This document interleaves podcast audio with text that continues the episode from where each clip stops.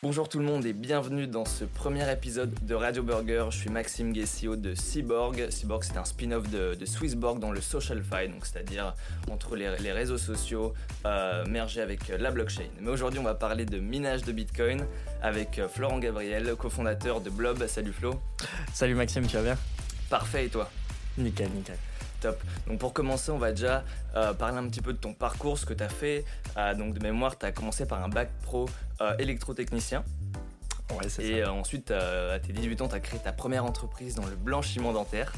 Ouais, ouais, ouais, j'avais fait un BTS euh, maintenance en fait, ouais. Euh, après mon bac pro électrotechnique, parce qu'on m'avait dit que euh, le BTS électrotech c'était trop dur pour moi et que j'étais trop con pour en faire un et que je ferais mieux de faire un BTS maintenance. et ouais, 4 mois avant, le BTS, avant la fin du BTS, j'ai arrêté pour, faire, pour prendre cette opportunité, il y avait une question de timing. Ok, et ça a duré, ça a duré combien de temps cette, cette start-up? Un an et demi. Ok. Un an et demi, couplé à. J'avais fait à peu près 6 mois en de démarrage, on va dire, euh, et de prospection. De, euh, J'avais fait une formation aussi, euh, création d'entreprise payée par Pôle emploi à ce moment-là, qui était vraiment très bien, franchement. C'était entre 3 et 6 mois à peu près, hyper intensif. J'ai appris énormément de choses. Mais ouais, ça a duré un an et demi avant la fin. Ok. Et après, du coup, tu as, repris les études, tu as bossé un petit peu entre temps ou? Non, non, non, non. Donc, bah, déjà, il y avait une phase d'acceptation, c'est-à-dire que tu as échoué. et non, c'est même pas vraiment un échec. Enfin, si, c'est un échec, mais un échec visible. C'est-à-dire que j'ai arrêté avant d'aller dans le mur. Je me suis rendu compte par moi-même, factuellement, ça marchera pas. C'était fait pour marcher, mais il y a des choses qui se sont glissées au milieu qui ont fait que ce produit ne marcherait pas. Et il valait mieux que j'arrête avant d'emmener tout le monde dans le mur. Parce que j'emmenais, euh, comme d'habitude, un entrepreneur, il emmène un peu toute sa famille avec euh, eh ma femme à l'époque. c'est pas encore ma femme. Et, euh, je me suis rendu compte que ça allait pas marcher et donc il fallait l'accepter. Parce que j'ai quand même quitté mes études en disant allez yalla je vais, faire un empire. L'empire contre-attaque hein. euh, ça va pas ça pas fonctionner quoi. Et il n'y a qu'une petite phase d'acceptation. Euh, ensuite j'ai fait de l'intérim. J'ai fait de l'intérim je bossais à 2 fois, 8 heures, 2 euh, fois 12 heures le week-end, euh, plus 3 journées de 8 heures en semaine, 1 heure aller, 1 heure retour. Ouais, je faisais 48 heures semaine, plus les, 2 heures par jour. Enfin, tu dans la rat race complète. ça, c'était censé durer quelques temps jusqu'à ce que je fasse une nouvelle entreprise.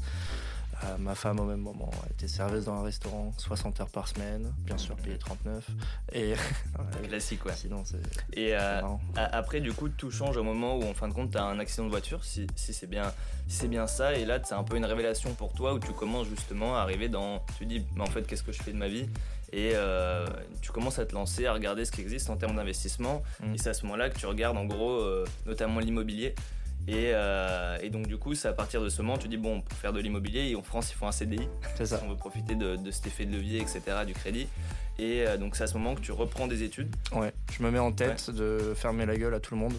Euh, il y avait clairement de l'ego quand même là-dedans aussi. Et d'ailleurs, j'ai dû faire des, gros arbitrages à cause de mon ego.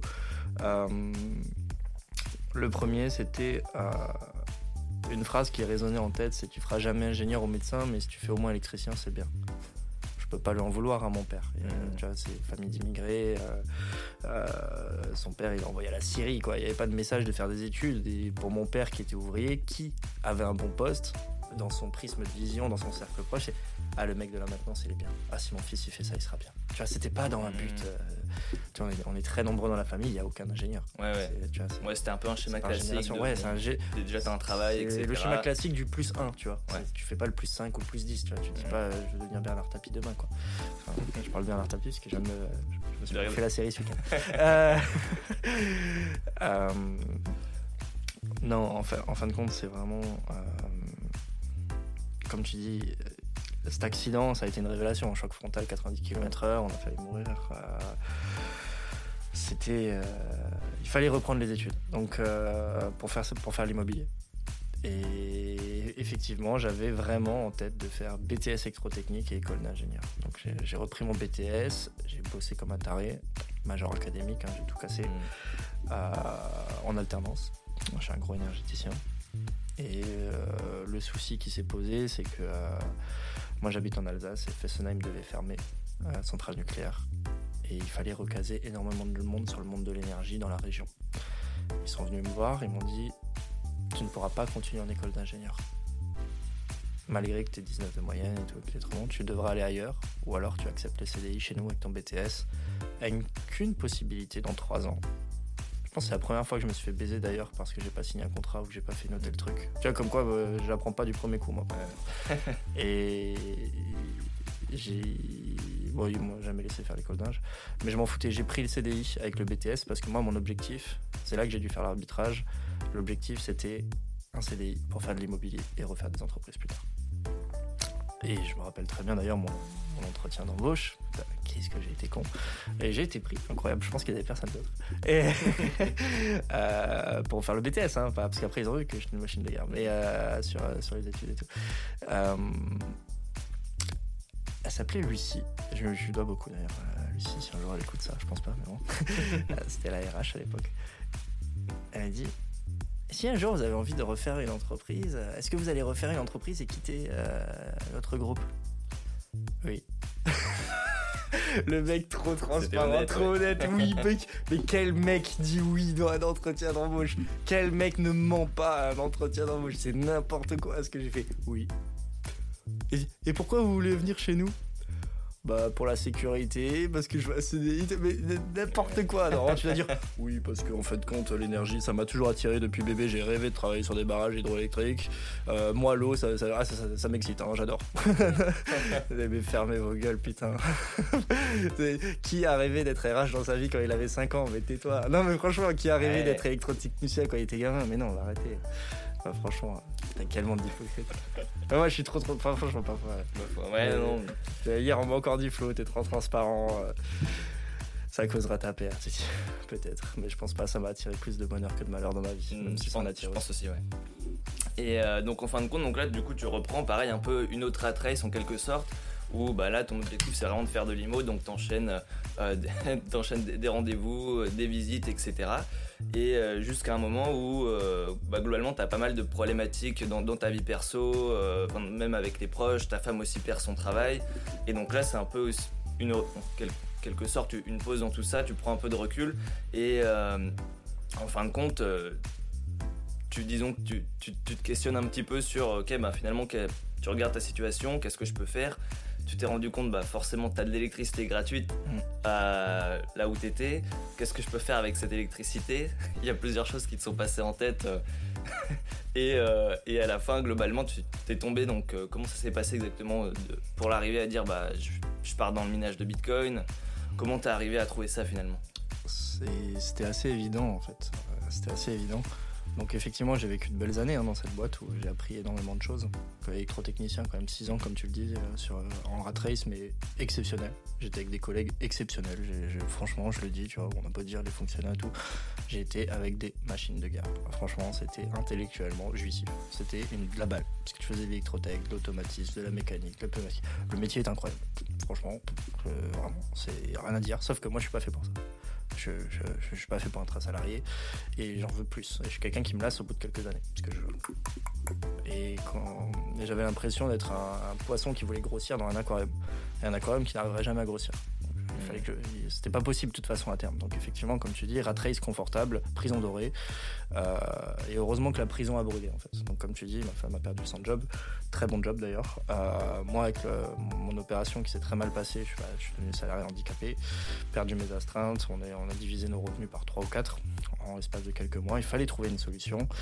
Et effectivement, comme tu dis, bah, j'avais l'électricité gratuite ou très peu cher. Il fallait, c'était soit je quittais cette boîte, soit je trouvais une solution. J'ai fait une matrice de décision sur une feuille. J'ai dit quel avantage je peux tirer de là, quel avantage je peux tirer. Je, je suis assez sur l'optimisation surtout, tu vois, mmh. un peu aussi, ça, ça, mais toujours dans le légal. Hein.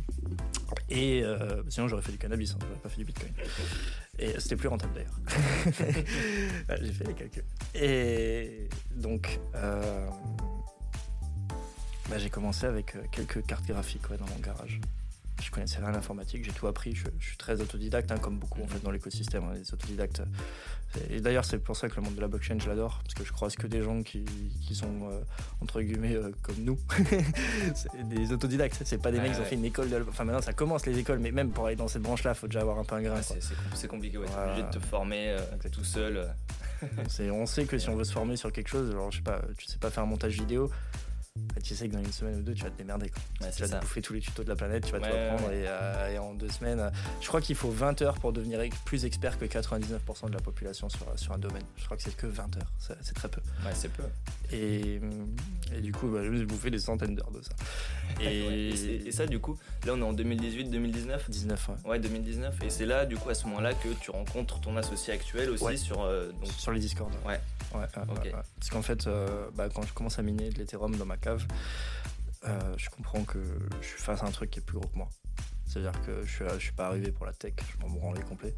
Euh, je faisais la spéculatech. Euh, moi, le but c'était de me refaire de l'argent. Et de rendement passif. Toujours attiré par les rendements passifs. Et, je vois que il y a un truc à faire, qu'il faut scaler le truc, il faut vraiment le faire grossir. Euh, les intérêts cumulés, l'effet boule de neige.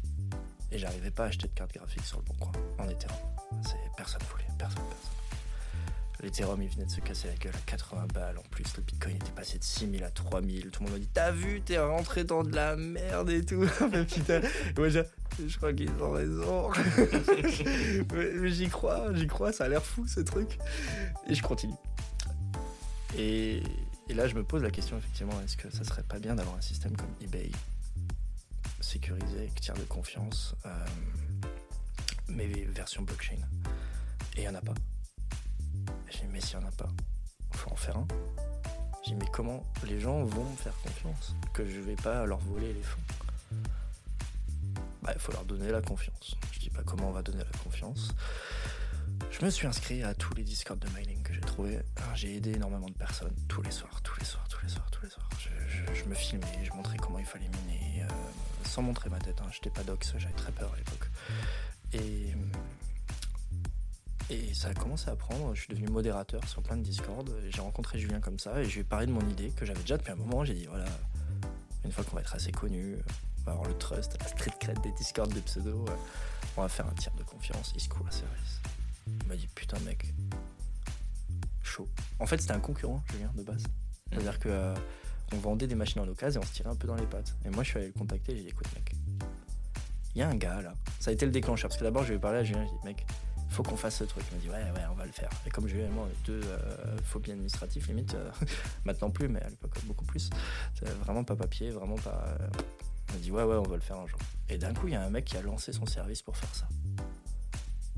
Il a lancé. Et ce mec là, clairement on voulait pas qu'il se mange ce marché parce qu'on s'est dit attends attends attends attends lui, il faut pas le laisser faire ça. On a lancé le même jour. Boum, on a lancé le truc. Et, en fait, à ce mec, on lui en avait parlé de ce qu'on voulait faire. Et il nous l'a fait avant. Il était malin, hein, il était malin, j'en veux pas. Sauf que bon, on l'a tué dans le feu. Et, et on a lancé ça a marché de ouf. De ouf. Alors au début, on l'a fait à la main. Quelle horreur Ouais. Mais quel enfer Je passais des soirées pour des 20 balles et des 15 balles. Oui, tu as bien reçu le colis. Enfin, je tapais tout à la main, je viens aussi. Rien d'automatisé, tu vois. Il n'y avait pas de chat GPT, il n'y avait Ouais, pas de conneries. euh, bien sûr, il n'y avait rien. Euh, C'était une folie, quoi. Et là, comme vous avez automatisé, vous avez réussi à scaler un peu la chose. on a automatisé complet, même sur la blockchain complètement, déblocage des fonds et tout, enfin tout le Ouais, truc. ouais, un, un vrai service euh, qui tournait. Exact, ça tournait automatique. Ouais. On-. Il fallait juste faire une commande slash, euh, slash admin euh, ou c'était quoi? Ouais, slash admin pour nous, a- nous faire venir dans le channel quand il y avait un litige. C'était slash litige. là. Et, hum, et en fait, on arrivait direct et on réglait le litige. Donc là, t'avais un peu de taf, mais ça allait. Et donc, donc du coup, ça, ça a duré combien de temps cette période? À peu près un. Ça, Une bonne année et demie, hein, Ouais. une bonne année et demie. Ça. Et en fait, ça nous a permis. On voulait pas faire d'argent avec ça. ouais, mais, ça nous a avoir un permis réseau de- et de- connaître, ouais, connaître le les personnes. Et c'est là qu'après, donc, tu as commencé, tu as eu la possibilité d'acheter des machines à, à un VC Très bon chinois. euh, qui était donc c'était en Suisse il me semble hein, que tu as Ouais. été les chercher Ah, exact. hein. T'as fait ça plusieurs fois, tu les as revendus, bon pas forcément euh, à, à des prix euh, super excessifs, mais t'as fait un peu d'argent et c'est là que t'es vraiment rentré à, Ouais. vraiment dans le minage dur et à faire ça du coup de ton métier. Et Mm. à ce moment-là, donc, tu, t'étais- je sais pas si t'étais sur le point de créer une boîte, donc du coup avec Julien. Ouais, et ça. ouais ça. Et à partir de ce moment-là, en fin de compte, c'est là que t'as rencontré une, une autre boîte Mm. avec laquelle donc, vous êtes en gros réaffiliés, vous chacun a pris des parts avec tout le monde et euh, donc t'as travaillé dans cette boîte. euh, pendant, euh, bah, pendant, pendant deux ans, il me semble. C'est ça. Parce ouais. que là, tu, tu l'as quitté du coup il y a. Le 21 septembre. Jamais Ouais, le ouais. 21. C'est chiffre. Ce n'est pas un hasard. Non, vraiment pas d'ailleurs. Non, Et, ouais, choisi. et, euh, ok. Et euh, bon, excellent. Peut-être quelques questions pour essayer de cibler un peu plus ta personnalité. Comment t'étais du coup quand t'étais jeune? Parce que de ce que je vois, t'es es quand même assez cartésien, un peu cet aspect euh, data analyst en quelque sorte, où donc tu prends différents points, t'essayes de, de vraiment faire le calcul, t'as une grosse force d'exécution, ou de suite, donc tu fais, tu fais les choses, etc. Comment t'étais quand t'étais un peu plus jeune il y a plusieurs. Et, euh, au fil de la vie, on change en fait. Hein. Euh, ton cuir il s'épaissit. Euh, il y avait un Florent très timide quand j'étais vraiment gamin, très renfermé sur moi-même, harcèlement scolaire. Très dur, période très dure parce que c'était la merde partout. Que j'avais la merde Désolé si mes parents écoutent ça, mais clairement il y avait la merde à la maison. Euh, divorce qui s'est très mal passé. Euh, j'avais la merde à l'école parce que je faisais un mètre 40 jusqu'à la troisième et les gamins entre eux ils sont juste infects, ils sont horribles. Euh, je me suis toujours senti un extraterrestre. Toujours. Toujours, toujours, toujours, toujours.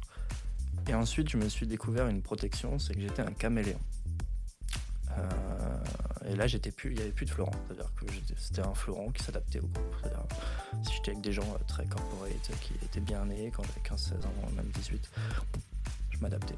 Euh, T'avais un Florent qui pourrait pu être une grosse racaille à 14 ans et deux heures après, tu dans un skatepark avec des, avec des rockers et tout. Euh. je m'adaptais, un vrai caméléon pour, passer partout et j'étais pas, pas vraiment. Par contre, j'avais toujours, toujours, toujours. Je me suis enfermé dans les MMORPG aussi pendant quelques années. Euh, je jouais à Dofus.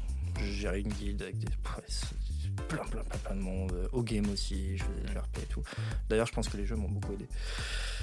Euh, mais toujours une mentalité de. Euh, me rappelle toujours. Mon père était convoqué au collège parce que j'avais beaucoup de bagarres et tout. Et il disait une phrase, ça va vous faire rire, quel enfoiré, mais il avait raison. J'y peux rien si mon fils c'est un lion dans un corps de chaton. J'étais genre qui tout ça. Mon fils, c'est un lion dans un corps de chaton. Et je pense que ça me définissait bien en fait. J'ai toujours eu la mentalité de lion. Vraiment, euh, je, suis un très mauvais numéro 2. Ou alors je suis un très mauvais numéro 2 d'un mauvais numéro 1. ok, bah super intéressant. Et donc du coup, bah, d'ailleurs, tu parlais de jeux vidéo et Dofus, c'est à ce moment-là, enfin c'est au niveau de avec les jeux vidéo et Dofus que t'entends la première fois euh, parler de Bitcoin. C'est bien ça? Ouais, bah ouais, bah oui, bah bien sûr. Contre une petite panoplie, là, on voulait m'échanger. franchement, je mentirais, je sais plus le montant en Bitcoin. C'était quoi On était en 2010. Attends, Dofus, je crois que ça a commencé en 2008 ou un truc comme ça. Ouais, ouais, ouais. Non, même, attends, 80, même avant 2010-2009, je dirais. vraiment, ouais, vraiment au tout début. Ouais, ouais, ouais, tout au début. Ouais, Ah ouais, je jouais pas Dofus à la fin. J'ai joué. Moi, j'ai connu le début de Dofus. On a commencé. Mm. Personne. J'étais dans les premiers serveurs, dans le deuxième serveur d'ailleurs. Parce que le premier, c'était déjà trop haut et moi, je n'avais pas commencé en retard. et. Ok. Ouais, bah bien sûr, j'ai dit garde ta merde, quoi. bah ouais. Et après, du coup, c'est quoi C'est quand la, la, première fois où tu as acheté la crypto? Et j'imagine c'était du Bitcoin au tout début ou... Là, c'est une question super intéressante que tu poses. Parce qu'on a tendance à faire des raccourcis en disant comment tu as acheté ta crypto la première fois? Comme si la porte d'entrée mm. de la crypto, c'était un achat sur un exchange. Donc, tu as miné ta première crypto. Merci. exact. Je n'ai jamais acheté de crypto. Jamais. Tu t'es jamais exposé à autre chose que du Bitcoin? Il y a des swaps, il y a de la DeFi, il y a des mm. DEX, il y a plein de choses à faire. Ouais, ouais, je n'ai jamais échangé du fiat contre de la crypto. Et je n'ai jamais échangé de la crypto contre du fiat. Hmm. Parce que ça, du coup, c'est un point intéressant aujourd'hui. Les différentes manières de, bah, s'exposer à, euh, à, des crypto-monnaies. Aujourd'hui, bah, tu as, de manière très classique, en passant par, par des, des exchanges centralisés, euh, ça peut être si toi demain tu as, euh, un business et que tu acceptes des paiements en crypto-monnaie, euh, mais globalement c'est quand, même, quand même assez limité. et c'est vrai que le mining c'est un élément bah, super intéressant pour pouvoir s'exposer et pour pouvoir détenir de la crypto. Et même, donc tu parlais, tu parlais aussi de que c'était, que on parle de Bitcoin vierge. J'aimerais bien que tu en dises un peu plus sur ça. Quel est l'intérêt? Est-ce que ça a la même valeur qu'un Bitcoin non vierge, c'est-à-dire un Bitcoin qui va sortir d'un exchange? Si tu peux un peu développer sur ce point. Déjà, il faut savoir qu'un bitcoin vierge, entre guillemets, donc déjà, qu'est-ce que c'est un, bitcoin vierge? C'est très simple, c'est un bitcoin qui vient d'être créé, qui vient d'être miné, qui est, dans le bloc. Donc il n'a pas de transaction avant. Quand tu, tu, peux faire quelques clics et pouf, ça s'arrête, parce qu'il vient d'être créé dans le bloc. Ce bitcoin-là, bah forcément, il n'est jamais passé par un KYC. Il n'est jamais je vais faire une aparté sur ça après aussi. Il est jamais passé par un exchange, il est jamais passé par du darknet, il est jamais passé par un mixeur, il est vierge. Et on va dire Ah, mais attendez, mais on peut faire du blanchiment avec ça? Oui, comme on peut être aussi respecter sa vie privée tout simplement. Euh, et euh, enfin, on a tendance à dire si c'est pas KYC c'est le mal. mais en fait dans quel mm. monde Je veux dire, est-ce que ton portefeuille au marché il est KYCisé quand tu dépenses quelques pièces Est-ce que tu vois Je veux dire, c'est un, curseur de la liberté individuelle collective qui, qui est à déplacer. Et ça, ça va être en fonction de chacun. Il y a des gens qui vont dire c'est pas normal de, de, pouvoir être anonyme. Euh, il y a des gens qui vont dire c'est tout à fait dans mon droit et dans ma liberté individuelle de, de, voir, de pouvoir dépenser mon argent sans qu'on sache.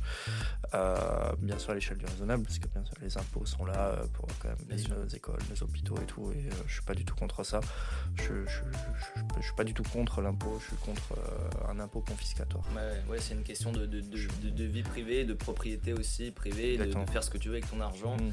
Et ouais, non, c'est un curseur qui est pas facile à avoir. Hein. Non, non, et ça va dépendre des cultures en fait. T'as des cultures qui vont déplacer le curseur sur la liberté collective au détriment de la liberté individuelle pour dire bah en fait c'est plus important d'être un pays libre face aux autres pays du monde et d'être puissant et tout. Ce qui va être le cas de culture asiatique par exemple, mm. où euh, on va dire bah on va placer le curseur sur la liberté collective et dire bah en fait rien à foutre de toi de traquer de A à Z si c'est pour que la liberté collective est plus importante à l'échelle de la planète, de, se sentir libre par rapport à d'autres pays, d'être plus fort. Et il y a des gens, des, cultures, et il n'y en a pas une qui a raison, c'est culturel, euh, qui vont mettre le curseur sur la liberté individuelle, qui vont dire euh, fuck, euh, fuck tout le monde, moi ma liberté c'est d'écraser quelqu'un dans la rue si j'ai envie. non mais tu c'est pour ça que c'est vraiment un curseur qui est complètement relatif à, chaque personne. Il n'y a, pas de bonne réponse. Hein. Ok. Nous on a tendance à dire qu'il y a une bonne réponse parce qu'on a nos œufs occidentaux, mais si tu, si tu étais né là-bas, tu aurais un autre, une autre vision en fait. Ok, ouais. Et donc, du coup, pour, pour revenir sur, sur ce Bitcoin vierge, aujourd'hui, il vaut plus, entre guillemets, sur le marché qu'un Bitcoin euh, Environ 10%. Ouais. Environ 10%. Et il y a un scénario aussi euh, des Bitcoin vierges qui est, qui, est, totalement probable. Alors, euh, on va dire, on va me traiter de conspirationnisme, mais non, c'est juste historique. Dans les années 30, les Américains ont demandé à toute leur population de ramener l'or. C'est quelque chose qui pourrait arriver avec le Bitcoin bien plus facilement qu'avec de l'or. Pourquoi? Parce qu'on leur a donné Brick Brother sur un plateau. Euh, ce qui est probable, c'est qu'un jour, tu n'aies plus le droit de sortir d'une plateforme centralisée. Hmm. Ça veut dire que ton Bitcoin, il pourra aller de Kraken à Binance, de Binance à CoinHouse, et euh, je, te, je, te, mets, à mon avis, même tous ces noms que l'on connaît aujourd'hui, dans 10 ans, ça sera plutôt de UBS à euh, BNP. Sûr, et de BNP à Crédit Suisse. Et non, mais ils auront peut-être d'autres noms avec des filiales. Mais euh, c'est comme les banques en ligne où tu penses que ça y est, c'était encore des acteurs qui sont arrivés. Maintenant, ils sont tous fait bouffer. Et d'ailleurs, c'est ce qui se passe avec Bitcoin, hein, sous vos yeux. Hein, c'est qu'on vous dit pendant des années que c'est le mal, qu'il faut pas aller dans Bitcoin. Eux se mettent en place et après, C'est sûr. Hein. Tu vois, BlackRock aujourd'hui, on en parlera tout à l'heure, mais. Ah, incroyable carrément placés à mort, bah, non seulement sans parler de Bitcoin, mais surtout même à l'échelle du mining. mining. ils sont placés dans plein de sociétés et c'est assez, assez, intéressant. Quoi. Euh, et, donc du coup, ce Bitcoin vierge, aujourd'hui, euh, disons, le moyen de se l'échanger, c'est quoi? C'est du pair à pair ou? C'est du pair à pair, c'est du, euh, c'est de l'ATM, c'est bah, sur un exchange aussi, hein, tu peux le vendre. Hein, tu le gardes juste, hein, tu le gardes et ça, ça devient ta, ta, réserve de valeur. tu peux le léguer, tu peux faire plein de choses. Il faut voir avec ton notaire comment le faire aussi dans ta succession. Non, le Bitcoin. Donc pour, revenir sur cette ce petit truc de conspiration euh, possible qui peut arriver, c'est que tu ne sortes plus d'un exchange et à ce moment-là, qu'est-ce qui va se passer? Ils vont te demander de ramener ta crypto dans les exchanges. Ils vont dire, bah voilà, euh, de toute façon, tu as dû déclarer ta ledger, parce qu'en fait, ce qui est en train de se passer d'ailleurs dans les lois, là, c'est à dire que les PSAN et toutes les boîtes vont devoir dire, ok, cette ledger là, ce hard wallet là dehors, il est à toi, ok, tu la testes, ok, et tu dois le prouver. Et même si vous êtes sorti de l'exchange, bah, grâce à la blockchain, ils vont pouvoir tracer complètement où sont partis vos cryptos. Donc on va dire, bah ramenez-les. On sait qu'elles sont là. Mm. Et on va blacklister ces wallets d'ailleurs. Tiens, si tu les ramènes pas avant telle date, qu'est-ce qui va se passer à partir de ce moment-là? C'est qu'il y aura deux chains. Enfin, il y aura deux marchés du Bitcoin. Il y aura le marché du Bitcoin d'exchange et le marché des Bitcoins en dehors. Ouais. Où on peut pas, en fin de compte, pas remonter. Où tu pourras plus revenir dans un exchange. Ouais mais, ces bitcoins vierges ne seront pas. Euh, on pourra pas leur dire revenez sur un exchange, on sait pas qui sont. Mais si, euh, si par exemple, euh, enfin, est-ce qu'on peut, est-ce qu'on peut retracer l'acheteur d'une machine? Exemple, donc moi aujourd'hui, si j'achète des machines chez toi, bah, je laisse une trace comme quoi j'ai acheté ces machines. Est-ce qu'il y a moyen d'établir un lien entre les machines que j'ai achetées et le wallet qui est, lié à ces machines Est-ce que, quand tu achètes, est-ce que quand tu achètes un ordinateur à LDLC ou à Miro ou à n'importe Migros là ou je ne sais n'importe quelle société, il y a une trace que tu as acheté ton ordinateur? Bah, je, peux, je peux avoir une facture sur deux choses. Donc une facture Théoriquement. Euh, c'est compliqué. Ouais, C'est du hardware. C'est très compliqué. C'est pas de l'investissement. Mm. C'est-à-dire que le mining, si tu as ta propre machine et qu'elle est à toi, c'est compliqué. C'est très très compliqué. Euh, vu que les sociétés qui font du mining, alors pas tout, hein, bien sûr, ça, ça dépend comment elles fonctionnent, s'il n'y a pas de custody, il n'y a pas d'obligation de, régulation derrière. Mm. Parce que euh, la crypto des clients n'est jamais détenue par la société. Enfin, en tout cas, pas par la nôtre. Elle n'est pas détenue par la société. La machine de Bitcoin n'est pas à nous. On ne fait pas de la location, de, on ne fait pas du cloud mining. C'est la machine appartient aux personnes. Donc nous, on se place comme revendeur de hardware et hébergeur et mainteneur. On fait de la maintenance. On te facture un prix d'électricité. On s'occupe de tout de A à Z. Mais la machine va miner sur ton wallet à toi. C'est toi qui as l'accès à ta machine. Ouais. Bah d'ailleurs, c'est peut-être on, peut, c'est vrai que là on parle du coup vachement dans, le minage. Peut-être est-ce que tu pourrais nous redéfinir qu'est-ce que c'est de manière générale le, minage, les tenants et les aboutissants, et bah, quand toi tu, fais du minage, quels sont les différents paramètres que tu tiens en compte, enfin que tu, dois tenir en compte? Ouais, bien sûr. vais, bon, on est quand même sur un podcast crypto, donc euh, je vais vulgariser sans trop, euh, sans trop vulgariser non plus. Allez, si quand même. La blockchain, on peut comparer ça à un grand registre comptable, un gros cahier où chaque page, une fois qu'elle est tournée, qu'elle est validée avec un tampon, euh, c'est immuable, c'est incensurable et c'est validé par des millions de lecteurs. Et tout le monde a ce registre, tout le monde a le même, euh, le même bouquin chez lui, quoi. enfin tous ceux qui ont des nœuds. Sur chaque page qui est en train de s'écrire, toutes les 10 minutes en moyenne, il y a toutes les transactions qui ont Alors Maxime va envoyer 10 euh, balles à Florent, bah, boum, Florent, Maxime paye 1 balle de frais de transaction pour verrouiller cette page et avoir le droit de mettre le tampon, il y a un code secret à trouver. C'est les machines de mining qui vont travailler. Elles vont essayer de le chercher, elles vont faire du brute force en SHA 256 tout simplement. Elles vont travailler, travailler, travailler, pour valider les transactions. Et lorsqu'une machine trouve le code, elle a deux récompenses. Tous les frais de transaction de la page, qui ont été écrits pendant 10 minutes. Ça peut être beaucoup, ça peut être pas beaucoup, ça dépend. Si les ordinals ou les shitcoins de NFT, là, ça monte bien, bah, c'est cool. Sinon, c'est moins cool. On verra dans le futur avec la DeFi et plein d'autres choses qui arrivent sur Bitcoin, ça risque d'être sympa. Et ça sera une vraie épreuve pour Bitcoin aussi. Et de l'autre côté, il y a la création de nouveaux Bitcoins. Comme tout le monde le sait, on arrive à 21 millions en 2140 sans jamais vraiment les toucher. Euh, on a commencé avec 50 bitcoins de récompense sur chaque page toutes les 10, toutes les 10 minutes pendant les 4 premières années, puis 25, puis 12,5. C'est ce qu'on appelle les halvings. Aujourd'hui, on est à 6,25 encore divisé par deux là au mois d'avril. Et le mineur qui trouve le code est récompensé par euh, ses frais de transaction et par ses, euh, cette création de nouveaux bitcoins. Et donc ça, du coup, c'est un mécanisme qu'on dit de, proof of work, donc de preuve de travail. En fin de compte, le, principe, c'est de transformer de l'énergie qui est utilisée pour euh, bah, résoudre ce problème mathématique en fin de compte donc une preuve de travail et prouver ben je transformais cette énergie en, quelque chose qui est ici donc bah, la, sécurisation d'un réseau et moi en tant que, mineur bah, je suis récompensé avec des bitcoins pour payer mon coût électrique etc et euh, bah, je suis aussi incentivé à sécuriser le réseau parce que bah, je peux faire de l'argent euh, à ce niveau-là. D'ailleurs, un point intéressant, c'est quels sont donc les différents paramètres euh, que toi, en tant que, mineur, tu dois prendre en compte pour voir si, tu es rentable mmh. et à quel niveau tu vas être rentable. Et, je sais que c'est très dur et on va voir est-ce que c'est possible d'essayer de, pas de prédire, mais d'avoir une idée de combien on peut faire avec du minage en termes de rendement, euh, est-ce que c'est possible déjà d'essayer de, savoir euh, le rendement exact qu'on pourrait avoir dans un an ou plus ou moins euh, Voilà.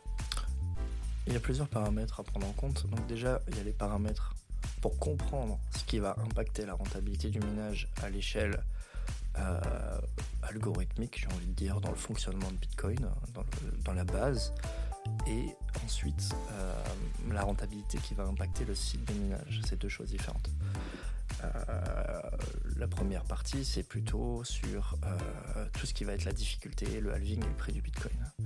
La difficulté du réseau Bitcoin, je vais l'expliquer simplement, c'est euh, pour que cette page soit validée toutes les 10 minutes pour récupérer cette pépite d'or, celui qui va la gagner.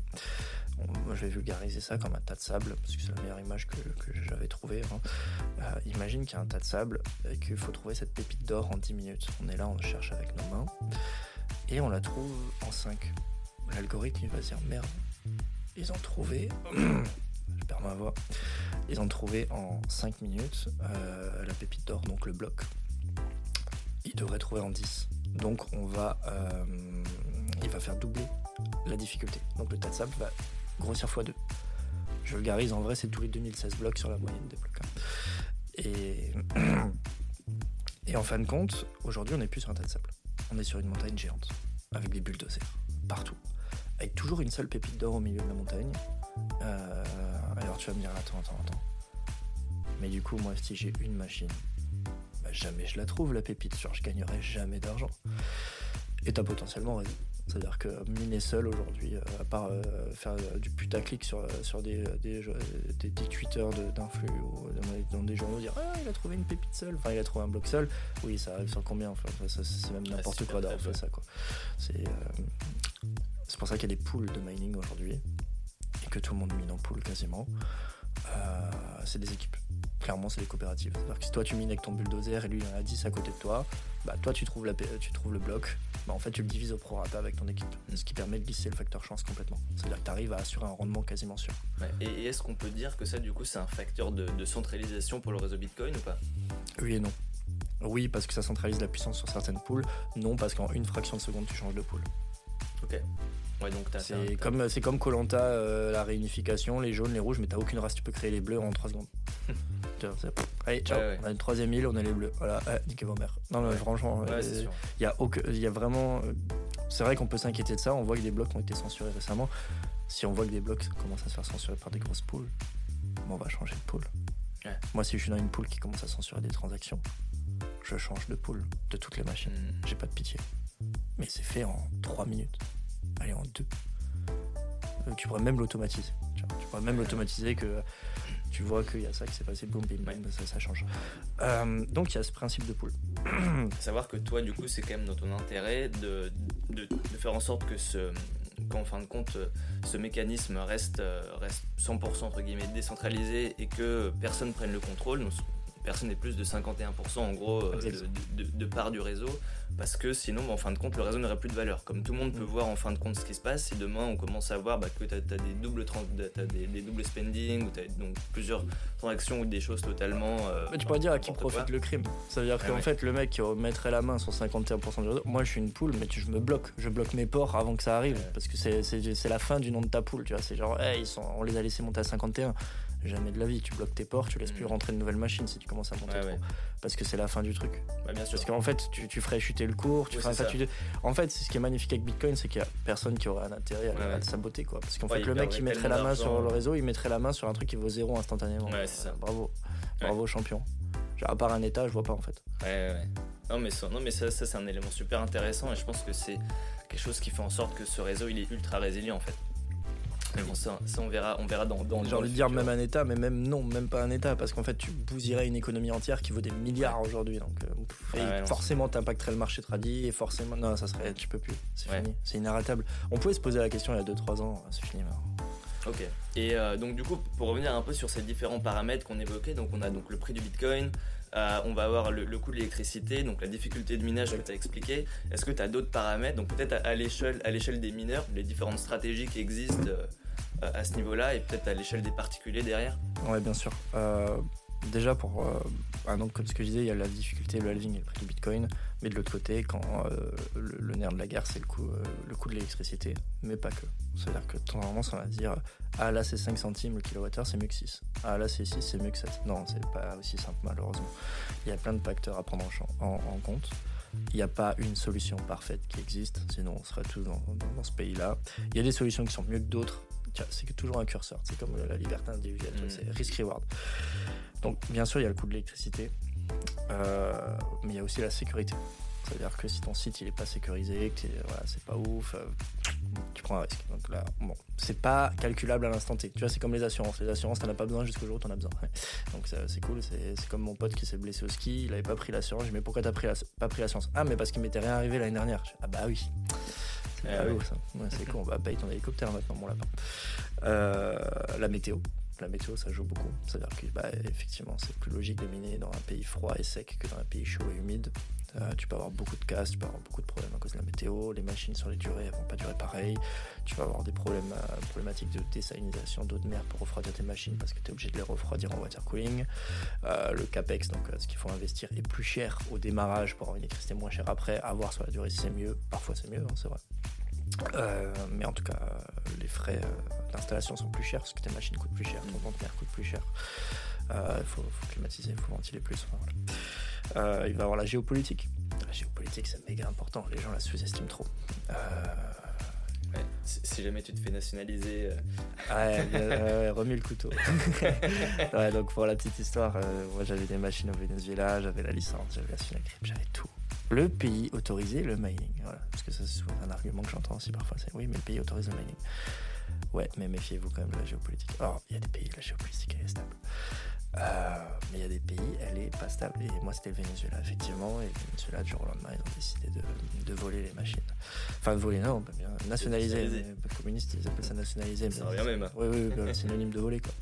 Euh, non, mais vraiment, non, mais surtout Mhm. pour eux, même pas un euro, quoi. Enfin, même pas un pesos. Ça vaut plus rien leur bolivar, la con. Et donc, la géopolitique, c'est super important. Et euh, très souvent, quand on me dit non, mais on peut miner là-bas, on connaît un mec. Je dis, mais attends, attends, attends.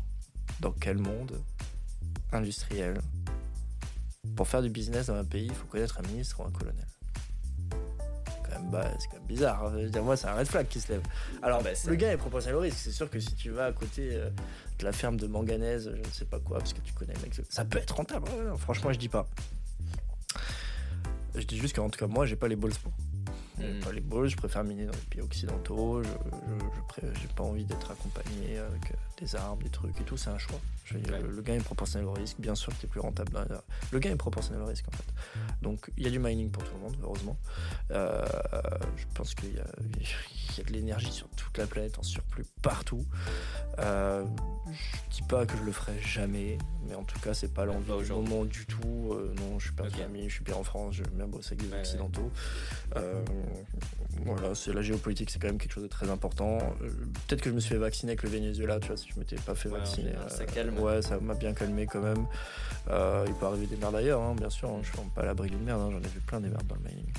Euh, mais voilà. En général, ça se passe quand même mieux dans des Ouais. pays où tu as des tribunaux, où tu as une justice, où tu, sais Ouais, comment ça ouais. se passe. Quoi. Euh, bon, ensuite, tu vas avoir le prix de la machine. Bien sûr, si tu payes ta machine 5000 balles et que l'autre la vend 2000, bah, voilà, t'as compris quoi. C'est cool, t'as payé ton élec pas cher, mais t'as déjà payé tes 4 ans d'électricité à l'avance. Mhm. Donc ça faut voir aussi. Quelque chose qui est sous-estimé aussi, c'est la connexion internet.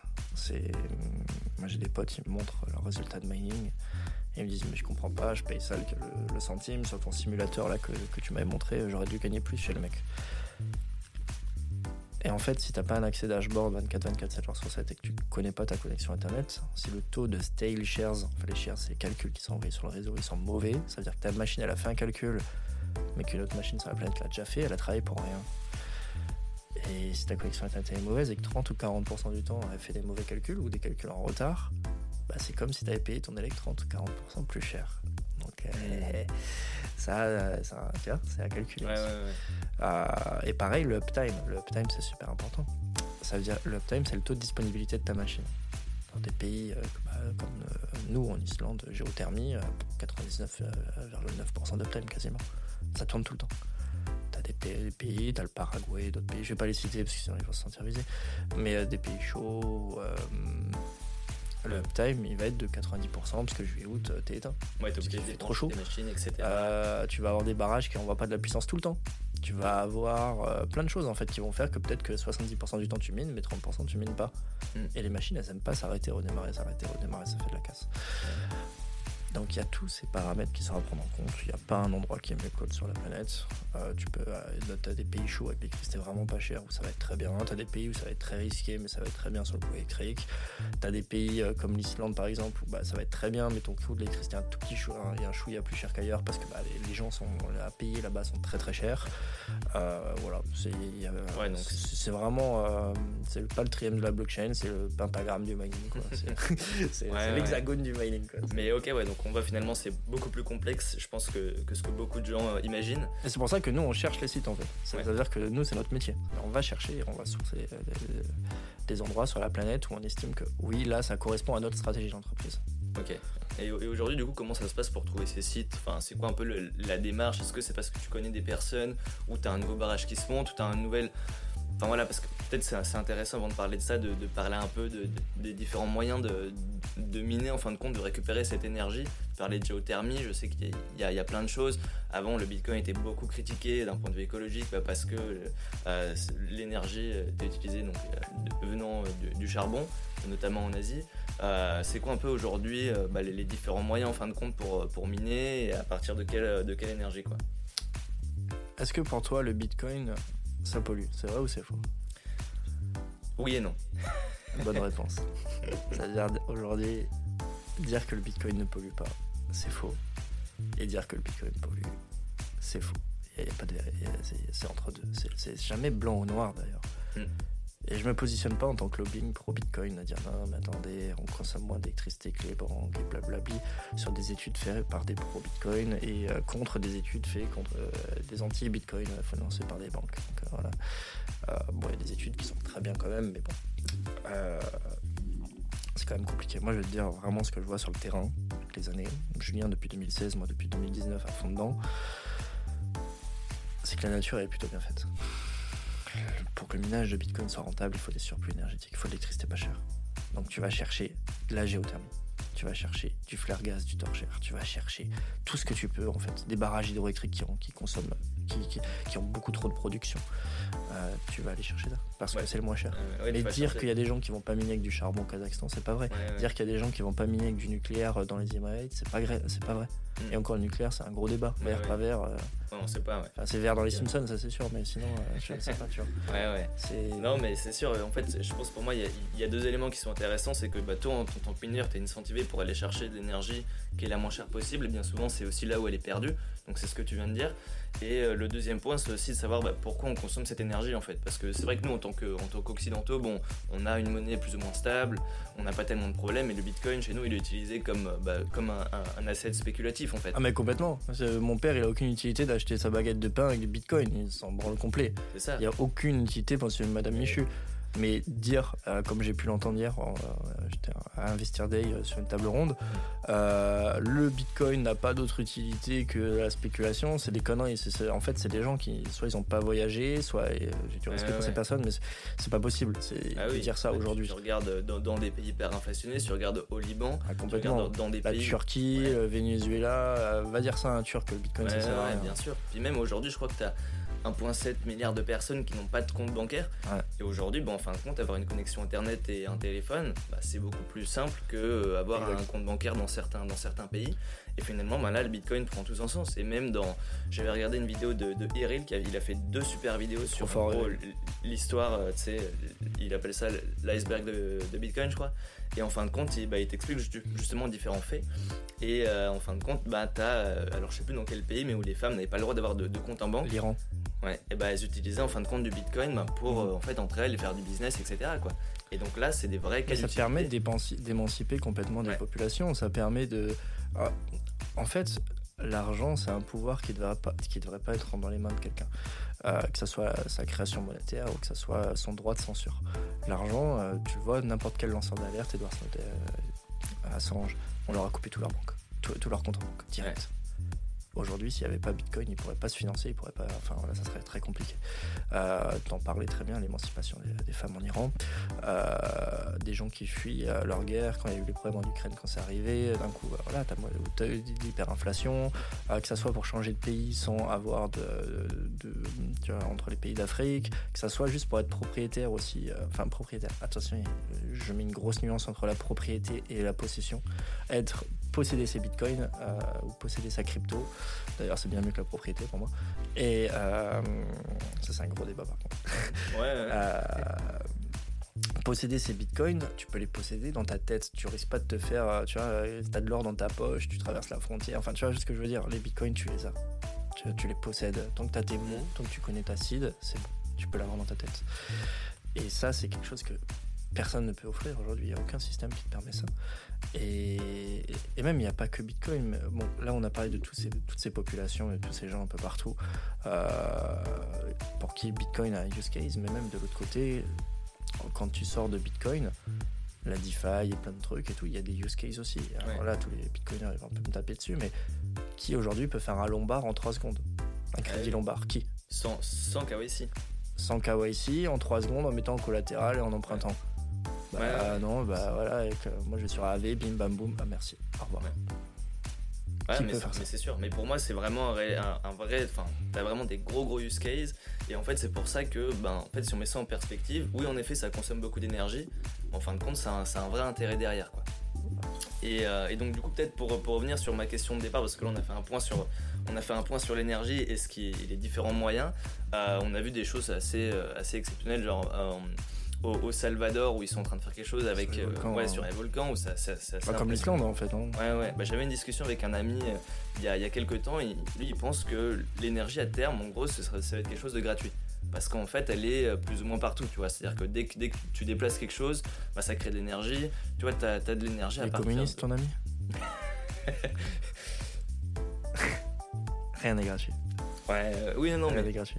en soi pas forcément que demain euh, moi, je pense en effet que même. Plutôt dire qu'elle est illimitée. Oui, oui, ça c'est voilà, sûr. L'énergie est, illimitée. Mais, de faire... mais et, je vais en revenir d'ailleurs sur ce que je disais. Chaque action de l'homme est polluante. Respirer est polluant. là, là, on est en train de polluer. On, on émine du CO2. Donc, il euh, n'y a, pas plus sobre qu'un homme mort en fait. Il faudrait être mort pour être sobre. Et encore même quand tu es mort, tu vas putrifier. C'est. Un barrage hydroélectrique, ça pollue. J'ai travaillé dessus, ça pollue. Donc, euh, c'est des tonnes de béton pour le faire. Euh, tu noies des vallées entières et putréfication des végétaux qui même du CO2 euh, pire qu'une usine à charbon pendant quelques années. Euh, t'as de la graisse qui va tomber dans l'eau, de l'huile, t'as les panneaux solaires, c'est une catastrophe, les éoliennes, c'est une catastrophe, le nucléaire, on a beau dire c'est vert, ça met pas de CO2, mais il faut quand même extraire l'uranium et tout le bordel et, construire la centrale, ouais, On n'a pas de solution parfaite aujourd'hui. Tout, tout a un impact la vraie question qu'on peut se poser, c'est est-ce que le jeu en vaut la chandelle hmm. C'est-à-dire que est-ce que le système bancaire aujourd'hui, avec des ATM, imprimer des billets, avec des gens qui vont se déplacer avec leur bagnole, travailler dans les banques, faire ci, faire ça, ça pollue immensément plus que Bitcoin. Euh, et j'ai même pas envie de me comparer, de comparer Bitcoin à ça.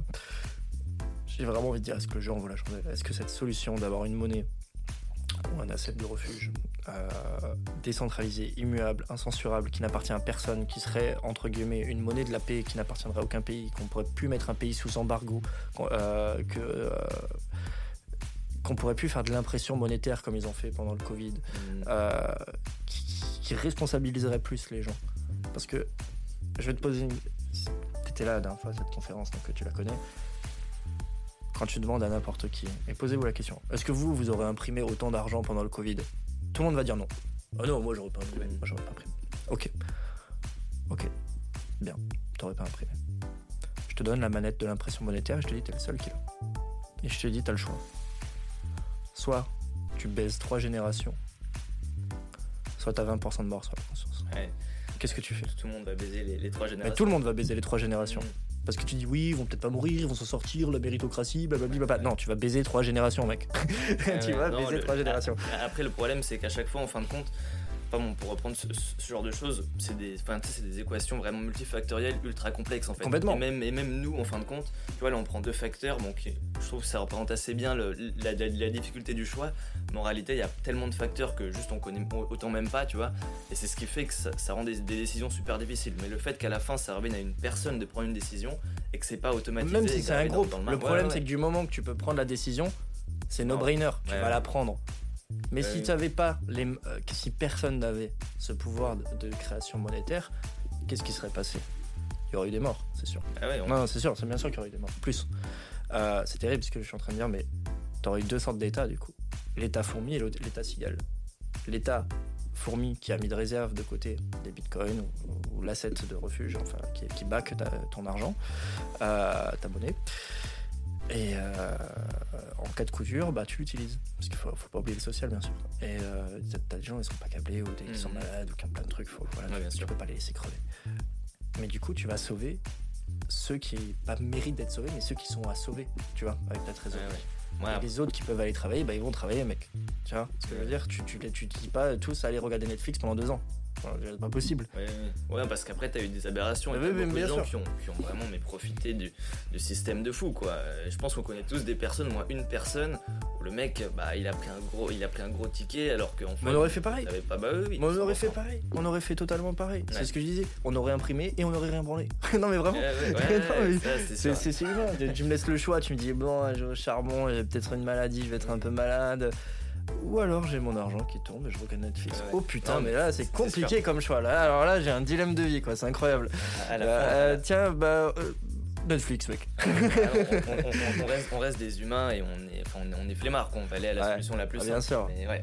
Donc c'est c'est vraiment ça. Donc mais donc c'est les dérives qui arrivent quand tu donnes de trop de pouvoir euh, à un État quoi. C'est Ouais, moi, c'est c'est des questions super difficiles. Et est-ce que Bitcoin euh, apportera une réponse? Ça, il Euh, n'y a que l'avenir. ouais, c'est ça.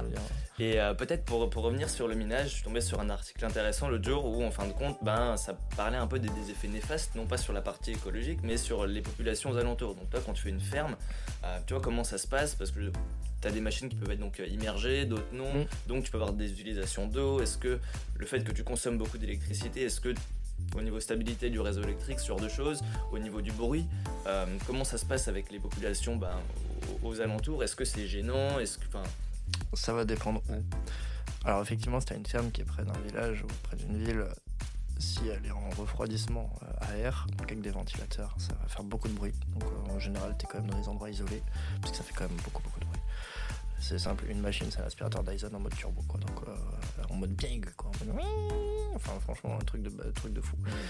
Euh, tu vas avoir des problématiques d'eau dans des endroits chauds, effectivement, où ils doivent utiliser de l'eau pour refroidir les machines, euh, parce qu'ils font du, du water cooling, des dessalination de l'eau de mer, etc.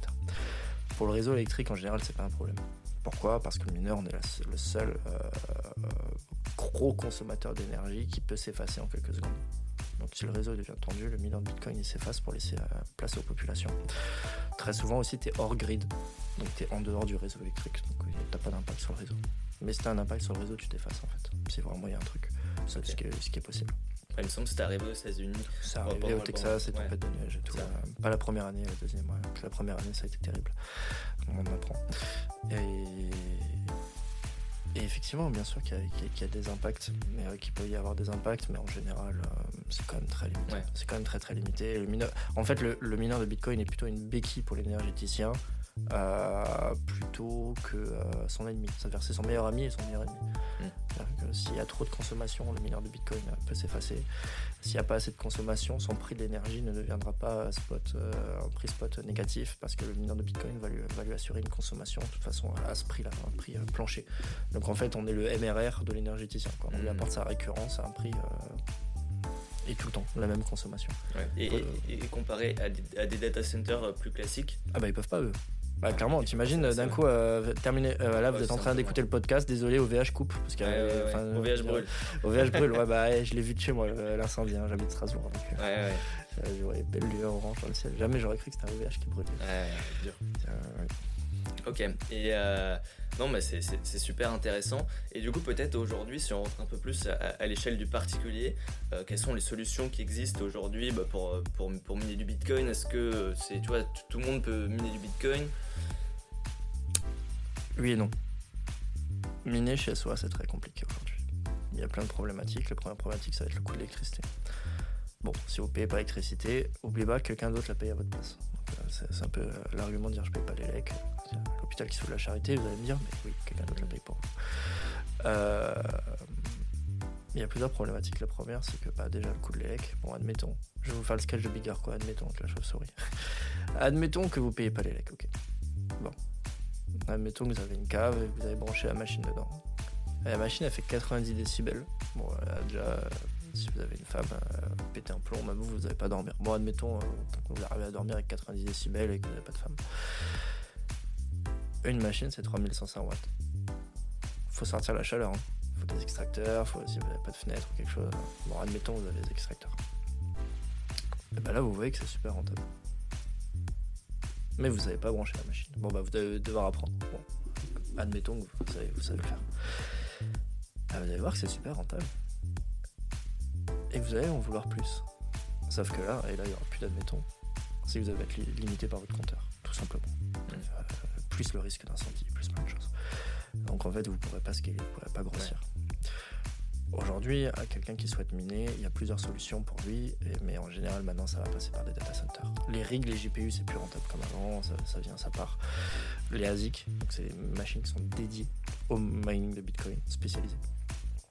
Ça, c'est rentable mais rentable à condition de respecter euh, l'équation à 5 ou 6 facteurs que j'ai donné avant, du prix électricité, etc. Donc miner avec des compagnies.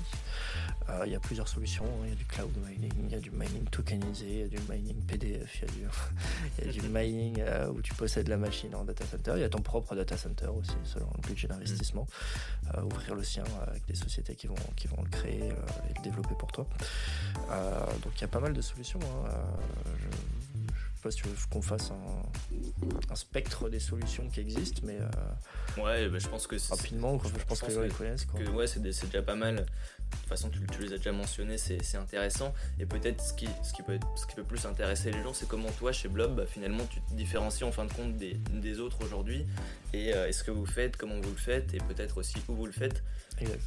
Alors, Blob, quand on a vraiment quand on a créé Blob.io, euh, on a créé la société que l'on aurait aimé avoir, qu'on aurait aimé euh, rencontrer ou placer nos machines quand on a commencé. Mm.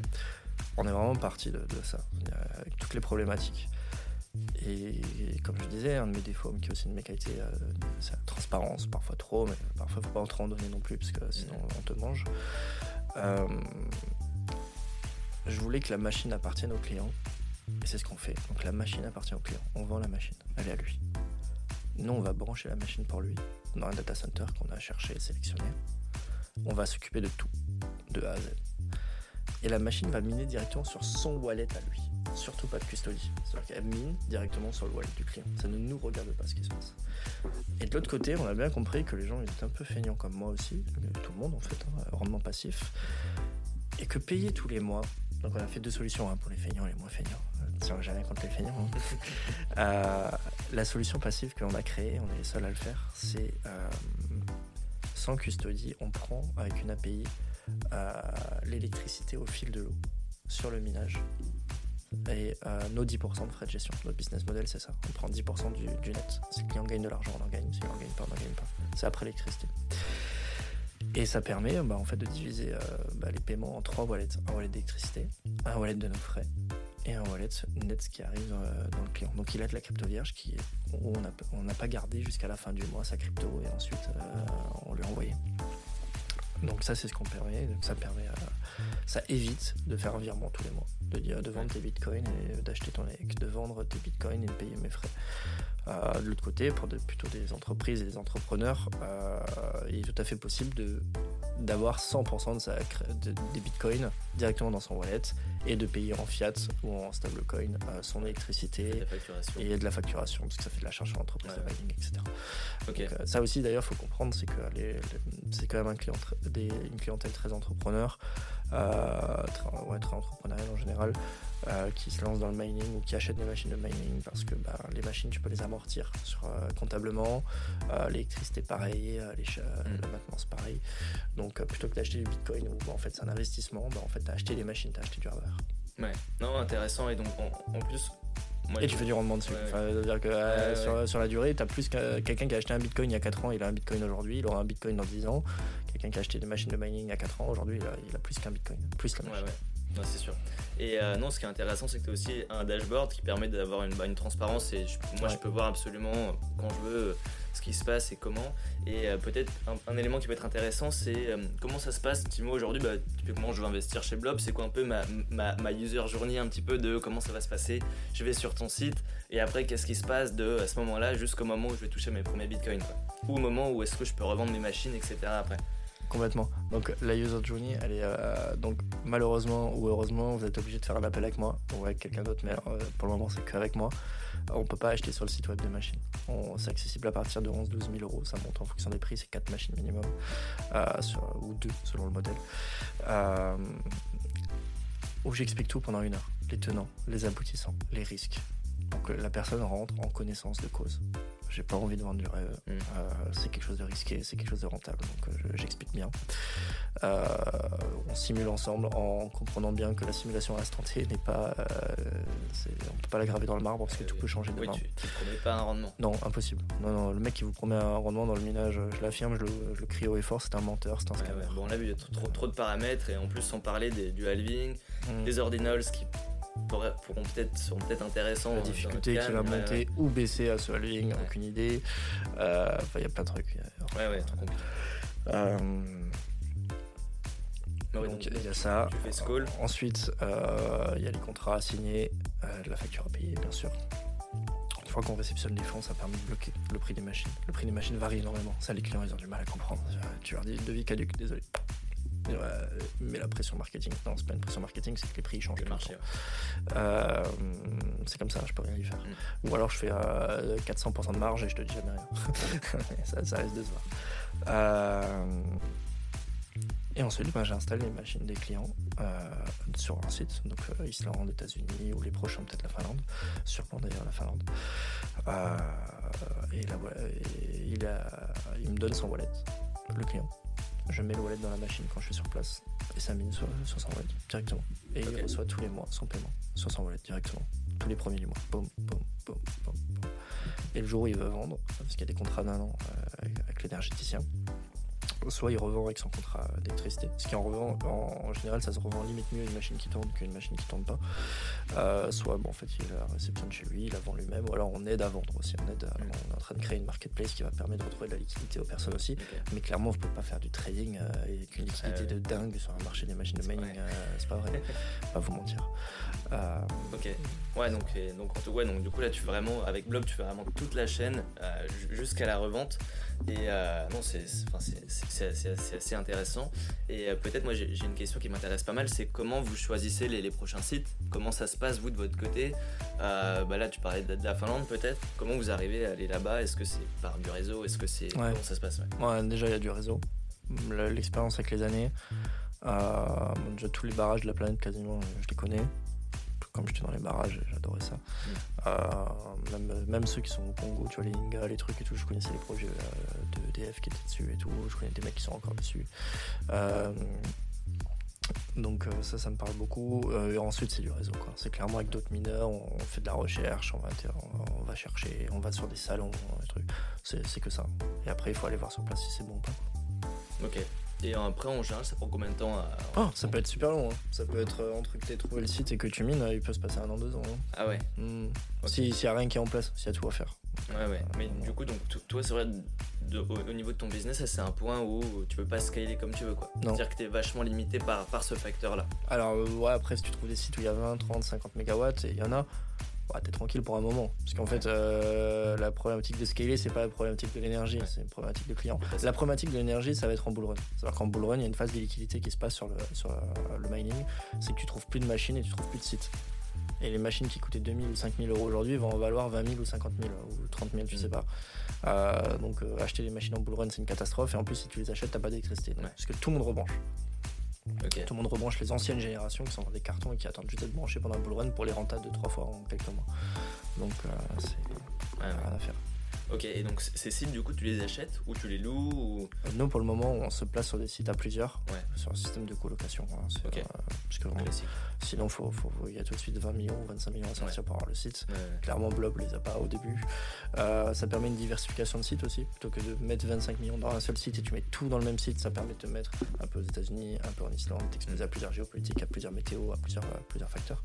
Mais euh, bien sûr qu'à terme, on va, on va posséder nos sites. Sûr et donc, du coup, là, donc toi, aujourd'hui, j'imagine tu bouges beaucoup entre les- États-Unis, du coup.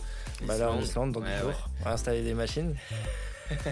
Et, euh, et donc du coup, comment ça se passe au niveau de ta vie perso? Est-ce que tu as, enfin tu vois, il me semble que tu as, un enfant. Ouais. Euh, comment tu arrives à gérer ça? Je sais qu'il faut aussi pas mal de, de sport en- à, à côté. Mm. Comment tu arrives à mettre tout ça euh, entre la vie entrepreneuriale, les déplacements, la vie de famille et tout? Je gère pas. Ouais. non, je gère pas.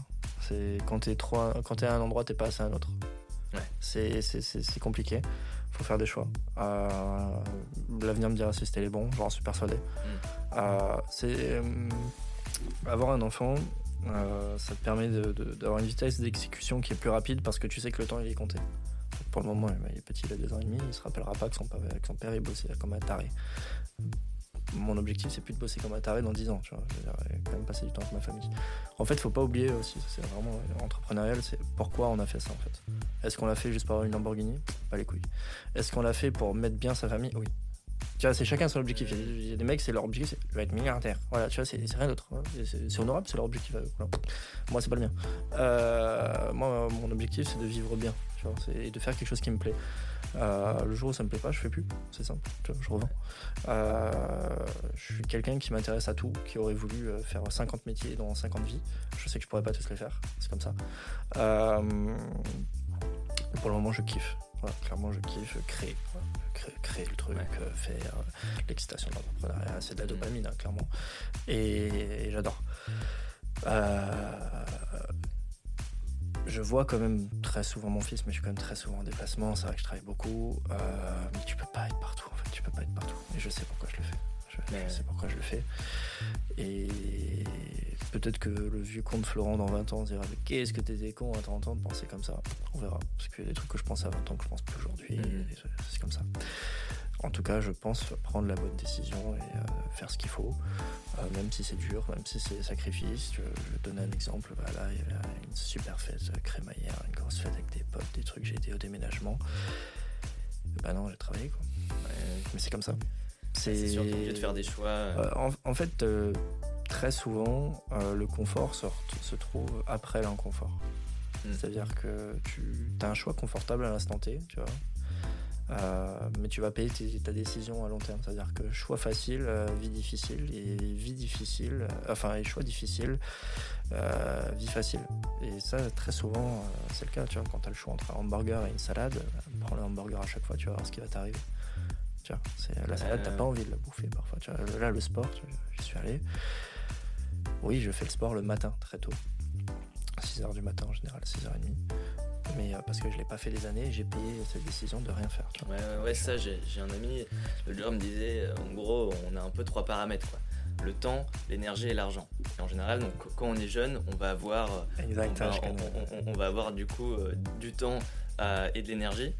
après, quand, une fois qu'on a fini les études, tout ça, bon, on va avoir de l'argent, de l'énergie, mais, mais, mais, pour le coup, bah, là, on n'aura plus de temps. Et après, ben, quand on devient, quand devient plus vieux, pour le coup, bah là, on n'a on a plus d'énergie, mais on a du temps et de l'argent. quoi. Et donc, euh, le moyen d'avoir un moment donné les trois, bah, c'est si avant tu fais un sacrifice. Et typiquement, bah, si, si quand tu es, si plus jeune, et ben, tu sacrifies ton temps pour faire autre chose, et ben, potentiellement, tu, le, coup d'après, tu vas pouvoir avoir les trois, les trois paramètres en même temps. C'est l'idéal, effectivement, mais euh, on a tous euh, une durée de vie limitée, on va tous mourir, hein, je vous l'apprends pas et on sait pas quand ça va s'arrêter. Donc faut pas non plus jouer au con, faut quand même profiter. En général, le dimanche ou, le soir, tu vois, de 19h à 20h30, je coupe complet, tu peux plus me joindre. C'est fini. Et même les mecs me disent, ouais, c'est urgent, je fais, y a rien d'urgent, mec. Y a rien d'urgent. Y a rien d'urgent dans l'heure. S'il y a un truc urgent, c'est Julien qui m'appelle ou tu fais sonner le téléphone de ma femme. Là, c'est urgent. Et parce que, donc là d'ailleurs. Et là, je suis avec mon gamin, quoi. Là, tu peux rien faire. Quand je suis pas en déplacement, là, c'est mon heure, tu vois. Le dimanche, c'est pareil. Sauf s'il pleut et qu'il fait dégueulasse et qu'il est pas. là, je bosse et je ferai un autre jour. Ok. Et euh, du coup, d'ailleurs, chez Blabla, vous êtes combien? Il n'y a, a, que toi et Julien ou il y a, d'autres personnes? Il y a moi et Julien. Ouais. On a tout automatisé quasiment avec de l'IA, des outils no-code. Euh, pour le moment, on n'a pas embauché. On a des apporteurs d'affaires qui fonctionnent avec nous. Euh, qui, sont payés à la commission. Euh, mais sinon, euh, moi j'ai ma femme qui m'aide pour tout ce qui est assistant de direction, etc. la copine de Julien aussi qui, fait tout ce qui est graphisme, et ça c'est cool. Donc on est, on va dire, deux plus deux. Entreprise familiale dans, le bureau chez moi. C'est excellent. Et donc du coup, c'est quoi un peu les prochains steps pour Blob? Donc tu m'as dit la marketplace que vous êtes en train de monter et donc peut-être le, site en Finlande aussi, enfin le un nouveau site en Finlande. Il y a d'autres choses, euh, enfin c'est déjà pas mal, mais est-ce qu'il y a d'autres choses sur la roadmap de placer ou pas encore? Ouais, il y a plusieurs choses de placer sur la roadmap. Euh, la première, là, qui, qui devient vraiment urgente, c'est d'ouvrir une SA en Suisse. Euh, pour le moment, toutes les banques nous ont refusé. On pensait que c'était l'Eldorado de la Suisse. Non, parce que pour le moment, on est une société islandaise, Blob, comme on dit en Islande. Et euh, on voulait vraiment ouvrir la tête de groupe là en Suisse. et c'est très compliqué. Donc là, on est en train de se rapprocher de, pour, pour l'ouvrir en crypto et tout, mais il nous faudra quand même une banque commerciale. Donc ça c'est euh, vraiment à court terme. Euh, à moyen terme, c'est euh, bon, ça c'est plus des objectifs de chiffre d'affaires et de, placement de machines, clairement. Mais bien sûr que sur le moyen long terme, c'est avoir notre propre site à nous. Et, en fait, je veux vraiment explorer toute la verticalité du mining, quitte à même sortir du mining à terme, c'est-à-dire devenir un, énergéticien. C'est pas exclu, c'est vraiment pas exclu, c'est même une très bonne stratégie, je pense de, à, terme de, faire soit des champs d'éoliennes, de panneaux solaires, avoir le plus rentable à mhm. l'instant T, puisque tout peut changer, et de décider, euh, dire bah, quand c'est plus rentable de miner du bitcoin, miner du bitcoin, quand c'est plus rentable d'envoyer sur le réseau, d'envoyer sur le réseau. Et en fait, ça te permet de euh, rentabiliser des infrastructures, euh, ouais, des infrastructures énergie. Ouais. Ok. Bah écoute, super intéressant. Je sais pas si tu as un petit mot de la fin, quelque, chose à, quelque chose à dire. Du coup, j'imagine tu recrutes pas pour le moment? Non, non, non, non. Alors, on recrute pas pour le moment, sauf des apporteurs d'affaires, c'est-à-dire des gens. Mais, euh, je veux pas des closers, je veux pas des vendeurs de rêves. Euh, clairement, euh, ça, le fait pas. c'est des mecs que tu connais, qui sont alignés avec toi éthiquement, oui. Et j'explique exactement ce qu'il faut dire, pas dire, etc. Il y a plusieurs niveaux d'apporteur d'affaires. Hein. Tu l'apporteur d'affaires qui, qui, qui, le mec, il, a, il connaît tout, il sait tout. Et le mec, il a presque, le client n'a presque plus besoin de passer par moi. Mm. Mais j'ai enfin, peut-être ce besoin, en tout cas, encore, peut-être la société est neuve et c'est pour ça, de connaître tous mes clients, d'être proche d'eux, de les avoir sur mon WhatsApp quand ils ont une question. J'ai pas envie qu'ils aillent sur un truc, nous contacter avec une FAQ à la con. c'est pour ça que tu mets aussi une barrière à l'entrée un petit peu au niveau, au niveau et qui va monter, hein. et qui va monter, hein, c'est même sûr. oui, oui, tu veux pas t'emmerder avec du retail. Non, vraiment pas. Je, comprends. Je, l'ai fait, c'est bon, j'ai donné, merci. Hein. Je, le ferai peut-être dans une autre boîte, pas de souci, mais pas sur le mining. c'est un, un, truc qui est trop complexe. Ouais, c'est sûr. Il faut prendre du temps, il faut expliquer, il faut éduquer. et tu peux pas laisser acheter pour 200 balles, 500 balles un mec qui a rien compris sur un site web et qui est en train de mettre c'est 500 euros. Tu vois ce que je veux dire? Ouais, parce que c'est un ça le problème. On dit, ouais, on peut rendre le minage accessible à tout le monde. Ouais, mais si le problème, c'est que le mec, il vient de mettre, parce qu'il est pas. C'est même.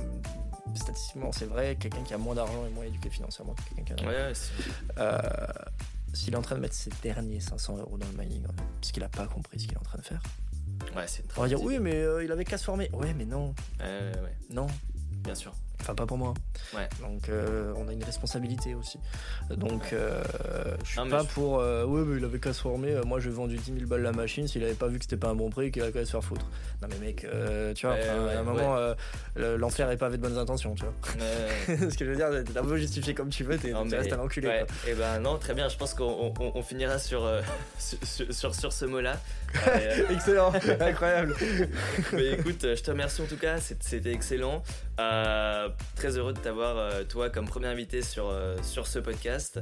Et euh, je te souhaite bah, beaucoup de réussite et, j'espère que ça va bien se passer par la suite. Merci Maxime, je crois qu'il va falloir mettre beaucoup de bip, hein. j'ai dit beaucoup de gros mots.